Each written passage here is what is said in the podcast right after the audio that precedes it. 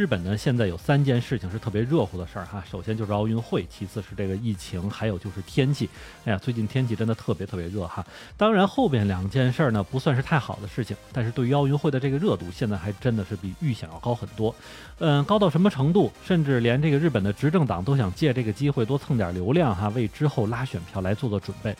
另外，日本和奥运会相关的运动员呀，工作人员也已经很多了。但就算是有很多严格的这个防疫要求啊，那其实也挡不住一些人的骚操作。所以今天呢，奥组委这边也是又琢磨出一些方法来好好管理一下这些来到日本的老外们哈。OK，那么欢迎你收听下站是东京，我是在站台等你的八尾。其实自从奥运会从七月二十三号召开之后呢，日本内阁府这边就做好了准备，他把自己的这个官方推特呢，就完全是转向了对奥运会的一个发消息啊和祝贺的这样一个作用。之后呢，就是日本作为东道主的国家呢，在拿金牌这件事上简直是破了之前的记录，而内阁府这边也没闲着哈，一直在做着声援工作。日本选手每拿一块金牌，他就发一条消息祝贺一下。而按照日本媒体自己的说法呢，就是。自民党希望靠这种方法，能够在下一次议会选举中呢多拿一点选票。其实也就是想借着这个机会多和奥运会沾一点边儿啊。比如说在七月三十号日本男子重剑团体决赛之中呢，就得到了冠军。这时候呢，首相官邸就发了一条推特出来，上面写着：“真的特别祝贺你们。”那么这里边我们就要说一下日本内阁府是一个什么样的机构哈。其实日本内阁府呢是由日本总理府、经济企划厅、冲绳开发厅等合并而成的这样的一个机构。那么在日本的内阁府是负责日本的经济、财政、科学技术、防灾、政事、冲绳群岛以及北方政策。那么包括一些像共生社会啊、国民生活、公共安全事务等等，呃，其实也都是在这个内阁府这方面来管理。其实有点类似咱们国家的国务院。呃，那么实际上呢，在办奥运会之前，菅义伟政府当然也就是代表日本。的内阁府了，是充满了压力，而这些压力呢，不仅仅是来自于这些在野党方面的一些反对声音，更多还有是那些因为新冠疫情爆发而出现的大量反对奥运会的一些声音。啊。其实这些事情在咱们从之前的报道里面就能看到，哪怕是在奥运会开幕式当天，都有不少人在门口大声抗议。但是虽然日本内阁府这边呢非常卖力的跟着奥运会摇旗呐喊，但是菅义伟这边所代表的自民党一方内部呢，还是会有些反面声音出来哈。他们就说了，恐怕你所谓的奥运会成功举办和这些运动员们使劲拿金牌这件事儿呢，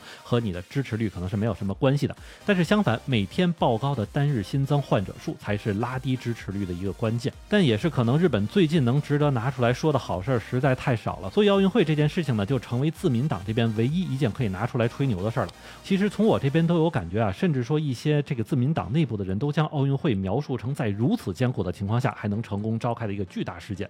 不过最后把这边打回现实的还是民意调查哈，其中就有产经新闻。和日本 FNN 在七月份做的一套完整的政府支持率调查中就显示啊，在对于菅义伟的支持率已经降低到了百分之三十九。其实这样的一个支持率就非常可怕了。那么这点也是印证了咱们上面所说的那些，就是支持率真的和疫情挂钩啊，和奥运会其实没什么关系。而且特别还是在东京最近这个感染没完没了，并且大家已经开始想打疫苗的时候呢，疫苗的供应却不足了哈。所以你说这事儿放老百姓身上，他能乐意吗？那么咱们再来看看反对奥运会的在野党啊，虽然截止到现在反对奥运会的声音还在继续，但是反对派的内部呢，其实也出现了一些分歧。比如说呢，就曾经特别特别反对此次夏季奥运会的立宪民主党，现在呢也只是说在新闻发布会上说呢，与其担心奥运会和疫情之间的关系呢，他们现在是更担心取消奥运会带来的一个更大混乱哈。另外还有立宪民主党的党代表在自己的推特上表示说，这个支持奥运会运动员夺金哈。这时候就有不少民众说，哎，你这不是双标嘛哈？之前先说反对奥运。会现在又开始支持运动员，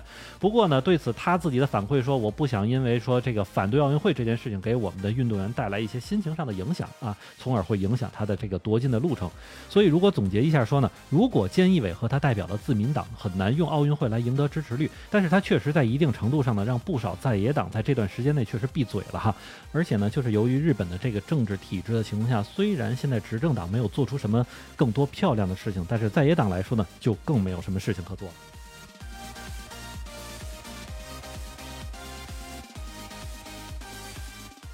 您正在收听的是下站是东京，我是在站台等你的八尾。听东京奥运会更多爆料，请在喜马拉雅首页搜索“东京奥运说”。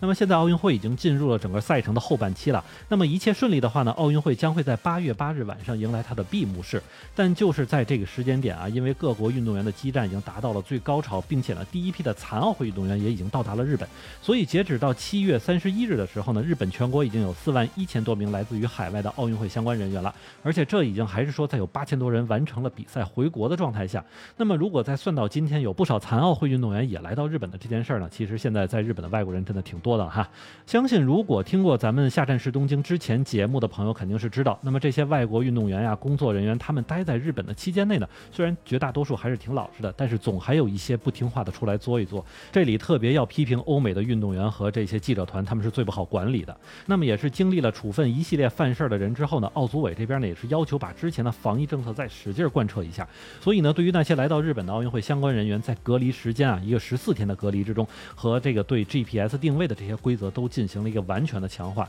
但其实就是类似像 GPS 定位这样的事情呢，也招致了一些很多国家的抗议啊。比如说像美国的十多家媒体就集体抗议，说你这些东西限制了我们的一个报道。那么对于这样的抗议呢，奥组委这边则是要求记者们提供自己的个人信息以及需要报道的这些地点信息，并且也告诫他们说会拿这些信息来对比这些 GPS 上面的信息来进行管理。但其实这个方法呢，我个人认为并不是完全无法接受啊。其实也就是在进入日本的时候，海关方面会要求在手机之中安装一个可以提供 GPS 定位信息的 APP，而奥组委这边呢也是各种保证说啊，这个东西真的不是对个人的信息来进行监控，而只是用来记录你的一个所到达的点位的信息。其实呢，反正两边的抗议和解释呢，也多少都有说不过去的地方。但是从另外一个层面上说呢，奥组委确实也没有太多的筹码要求这些人必须怎么样，因为一旦闹得太僵了，人家回去了，日本这边的脸上也真的不好看。